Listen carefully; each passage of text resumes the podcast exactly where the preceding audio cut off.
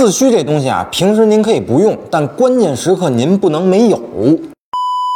我经常听到很多人说啊，你一个城市 SUV 要四驱干嘛？那即便你有四驱，你也不能越野呀，对吧？首先啊，这就是一个悖论。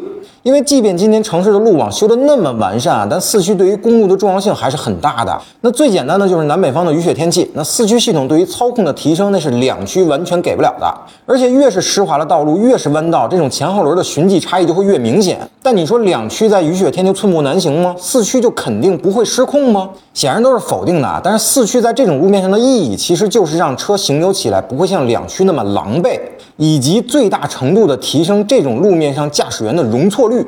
什么意思呢？就是四驱车即便是失控或者发生碰撞，那么四驱系统也会最大程度的提供让你救车和应急操作的反应回馈。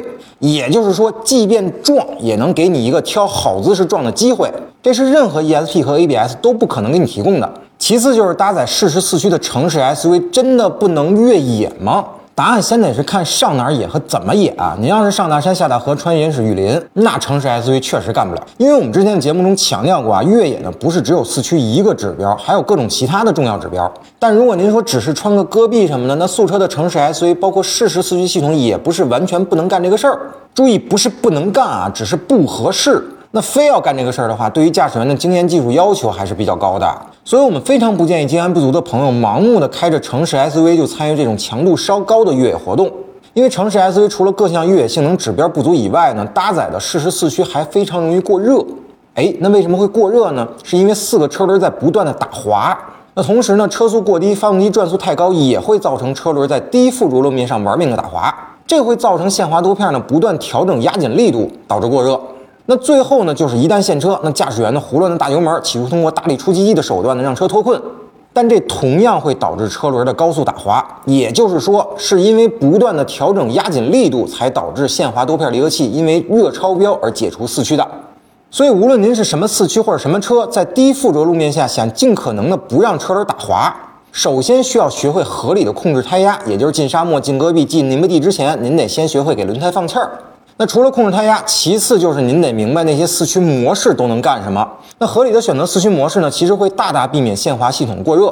那一般带有四驱模式选择的车呢，大致都会分为雪地啊、沙地啊、泥地啊、岩石和 Auto 啊这几种。那雪地模式呢，其实就是发动机和四驱系统尽量降低扭矩输出，那同时呢，增大电子控制的幅度，尽量少使劲儿，让车呢慢慢的走稳了。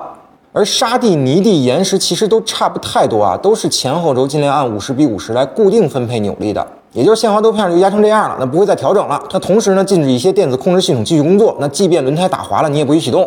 所以像沙漠、戈壁、泥地这种你明知道车轮会玩命打滑的地方，及时的选择对应的四驱模式，并且呢，一旦陷车，不要给四驱系统增加不必要的过热负担。那么适时四驱和 TOD 呢，其实也不是那么容易就会过热的。